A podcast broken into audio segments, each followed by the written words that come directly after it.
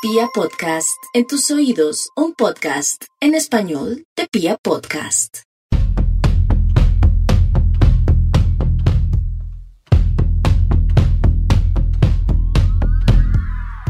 Iniciamos un nuevo capítulo de estos podcasts fuera del closet, no sin antes darles las gracias a todas las personas que a través de redes sociales nos han manifestado su apoyo ante el regreso de esta nueva temporada. Mi nombre es Cristian Jiménez y recuerden que nos podemos encontrar en todas las redes sociales como arroba cristianj1j. Ahí estamos en Twitter, en Instagram y ahora en TikTok. Yo sé que ahí soy un millennial infiltrado, pero ya somos más de 7000 personas ahí conectaditas así que los espero en todas las redes sociales.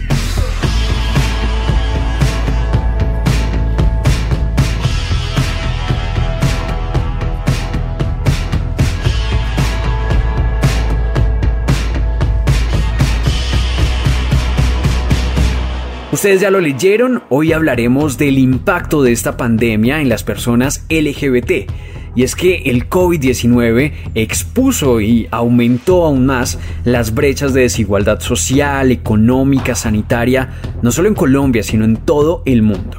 Y en este momento y desde este lado del micrófono, no sé de qué forma los afectó a ustedes, pero estoy seguro que cada uno de nosotros tiene una experiencia personal con el virus y seguramente mientras les digo esto, podrían estar pensando y recordando algunos de esos momentos difíciles que seguramente se cruzaron en el camino durante este último año. Lo cierto es que desde una perspectiva de derechos humanos, hoy vamos a hablar de las principales afectaciones de esta pandemia por COVID-19 en las personas sexualmente diversas. Bienvenidos.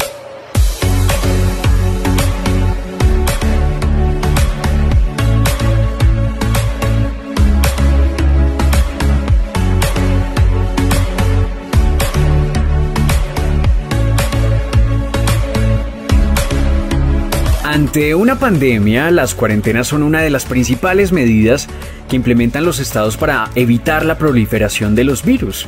Quedarse aislados en casa, sin lugar a dudas, genera seguridad ante lo que supone el riesgo del contagio, pero ¿qué pasa cuando en nuestra casa también viven quienes nos agreden, quienes nos rechazan?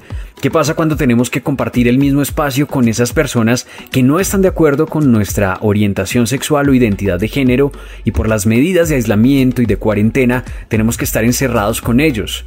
Ahí, aunque tengamos un virus asesino detrás de la puerta, estar encerrados en casa no resulta un plan seguro. Y es que las medidas de aislamiento y de distanciamiento social tienen una relación directa con el aumento de las violencias a las que estamos expuestas las personas LGBT.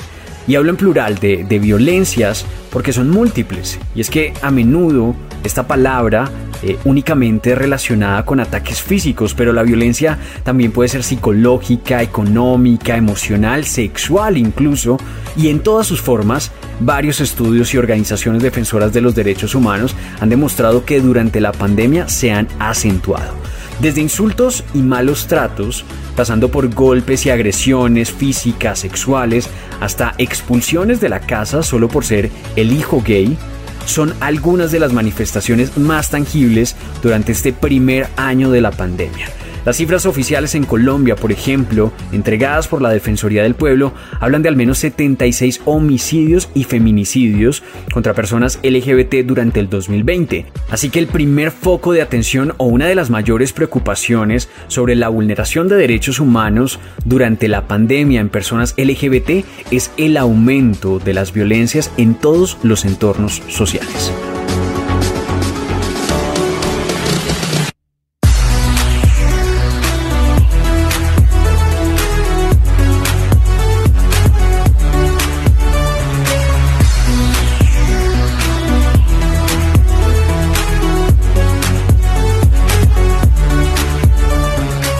Aunque los primeros meses de la pandemia el miedo al contagio fue el principal factor para evitar salir de la casa, muchas personas LGBT tuvieron que incumplir las cuarentenas para escapar de la violencia de sus hogares o para hacerle frente a la ansiedad, al estrés y sobre todo para conseguir los medios necesarios de supervivencia. Claramente, los actores estatales como la policía y el ejército fueron los llamados a ejercer control del cumplimiento de estas normas, aunque en un país como Colombia hay registro de muchas zonas del país donde algunos grupos ilegales y armados asumieron el rol de control imponiendo sanciones morales y violentas a quienes no respetaban las cuarentenas.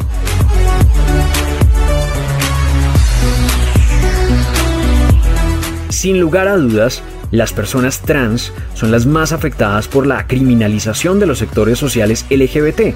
En Colombia, durante las cuarentenas, a menudo las redadas policiales tenían como foco las zonas dedicadas al ejercicio del trabajo sexual, donde muchas mujeres trans denunciaron hostigamiento, persecución y violencia.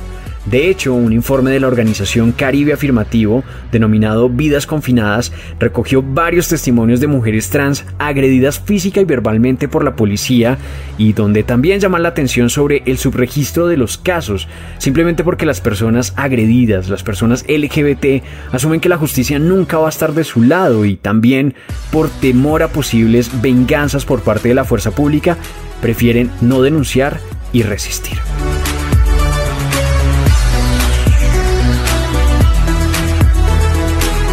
Y como dicen las abuelas, si en Colombia llueve, en otras zonas del mundo no escampa.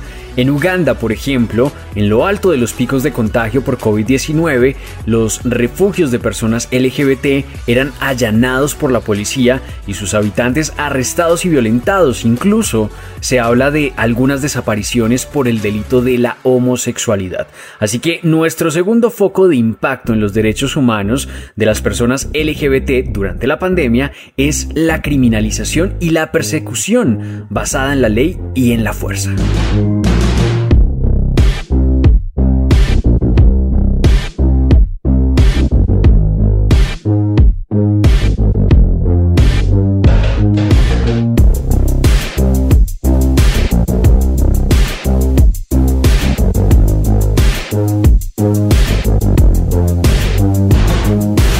Ya hablamos de violencia, de criminalización, pero hay un tercer foco que de hecho pone sobre la mesa un informe de la ONU y es la demonización y el aumento del estigma. Y yo sé que esto suena un poco religioso y de hecho tiene algo que ver y es que en muchas partes del mundo y con el fin de incitar el odio se han generado rumores y teorías que ponen a las personas LGBT como focos de contagio del COVID-19. De hecho, durante 2020 se registraron varias declaraciones de líderes no solo religiosos, sino también políticos que atribuían la pandemia a la existencia misma de las personas sexualmente diversas y a sus familias. De lugares como Estados Unidos, México, Ucrania, Liberia, Ghana, entre otros, se dieron o se presentaron estas manifestaciones donde se comparaba incluso el COVID con el VIH y su supuesto origen de castigo contra los homosexuales. Y es que no solo fue este ejercicio o estas manifestaciones de demonización, como las denomina la ONU, sino que también se aprovechó la coyuntura para que muchos políticos en varias partes del mundo aprovecharan la pandemia y la invisibilización de los sectores sociales LGBT para oficializar leyes en contravía de nuestros derechos humanos. En Hungría, por ejemplo, se prohibió la adopción por parte de parejas homosexuales.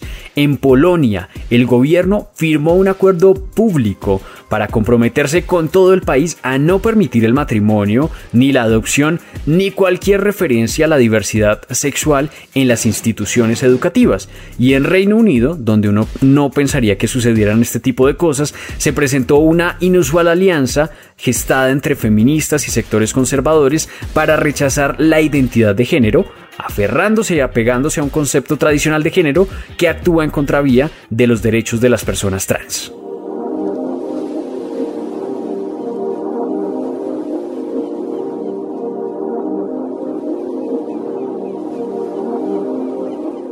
Si a usted le preguntan cómo esta pinche pandemia afectó a las personas LGBT, usted ya puede responder con contundencia al menos tres factores. El aumento de violencias, de criminalización y de estigma o de demonización, si quieren utilizar esa palabra. Pero hay un cuarto factor que de hecho es transversal a todos y que los acentúa aún más. Y como lo decíamos al inicio de este podcast fuera del closet, la pandemia por COVID-19 no solo puso en evidencia y expuso, sino que también incrementó las desigualdades sociales. Y en este momento yo quiero pensar en la increíble diversidad de personas que están escuchando este podcast, que para mí son una fiel representación de las distintas realidades que nos atraviesan. Y con esto me refiero a que no es lo mismo ser un hombre homosexual que vive en una ciudad como Bogotá, como Cali, como Medellín, a ser un hombre homosexual en una zona rural de Colombia. No es lo mismo ser una mujer lesbiana con formación universitaria a ser una mujer que, además de tener una orientación sexual diversa, también sea migrante o sea afro. A lo que voy es a que algunos de nosotros somos atravesados por más formas de opresión, que no siempre están relacionadas con nuestra orientación sexual o identidad de género, y en consecuencia algunos hemos vivido esta pandemia con más privilegios que otros.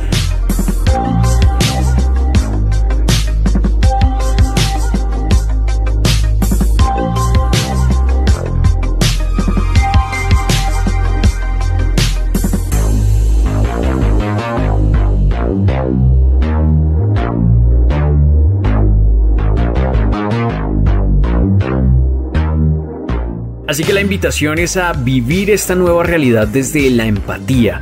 Ahí afuera hay chicos, chicas, chiques que por sus contextos han tenido que enfrentar la crudeza de la pandemia con vulneraciones constantes a sus derechos. Y yo sé que actuar para reducir estas realidades puede parecer lejano y difícil, pero hay acciones que solo necesitan la intención de ayudar. La ONU de hecho ha dicho que el simple hecho de ofrecer apoyo y escucha a quienes lo necesiten ya genera un impacto positivo porque nos convertimos en redes de apoyo y de solidaridad. Palabras más, palabras menos, mis estimados, cuidémonos entre nosotros. Espero que les gustara este podcast fuera del closet, no dejen de compartirlo y contarme a través de redes sociales qué opinan, qué otros factores tenemos que tener en cuenta en contextos de pandemia y que están afectando y amenazando los derechos humanos de las personas LGBT. Encontramos en un próximo capítulo. Chao pues.